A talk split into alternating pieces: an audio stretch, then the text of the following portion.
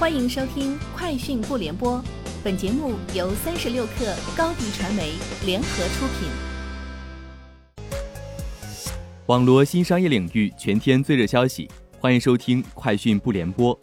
今天是二零二零年九月三十号。华为宣布，根据公司轮值董事长制度，二零二零年十月一号至二零二一年三月三十一号期间，由胡厚昆当值轮值董事长。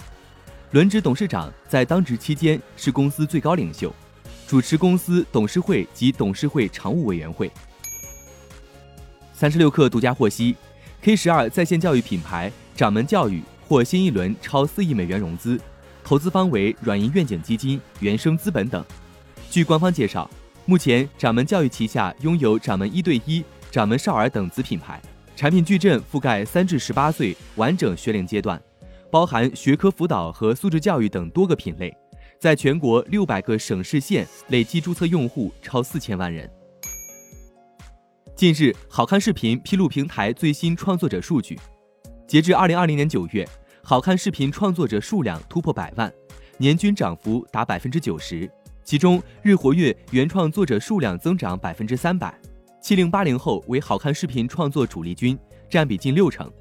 平台泛知识内容生态体系建设已具规模，同时，好看视频面向创作者推出了未来计划多种激励政策和工具，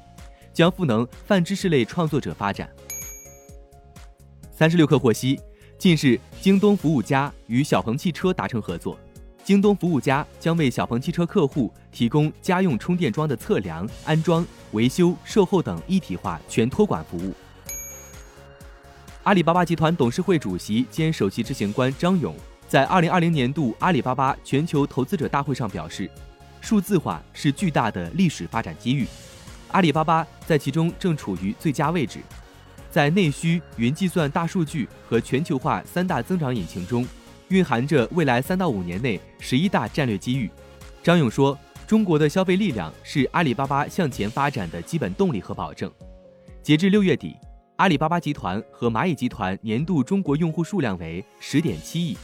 这使阿里巴巴可以更好地组织供给和商业创新，满足人们现在和未来的需求。李小加将提前退休，于今年十二月三十一号卸任港交所集团行政总裁。李小加本人并未透露下一步的动向及会否继续留在金融市场，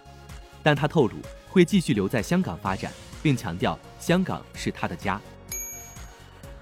据故宫博物院官网显示，根据当前北京市疫情防控形势，为满足更多观众的文化需求，故宫博物院按照预约、限流、错峰原则，自十月一号起，上调每日预约观众数量至三万人，上午一万五千人，下午一万五千人。十一假期期间，故宫博物院正常开放。以上就是今天节目的全部内容，各位节后见。欢迎添加小小客微信，xs 三六 kr，加入三十六课粉丝群。做淘宝短视频就找高迪传媒，详询高迪传媒微信公众号。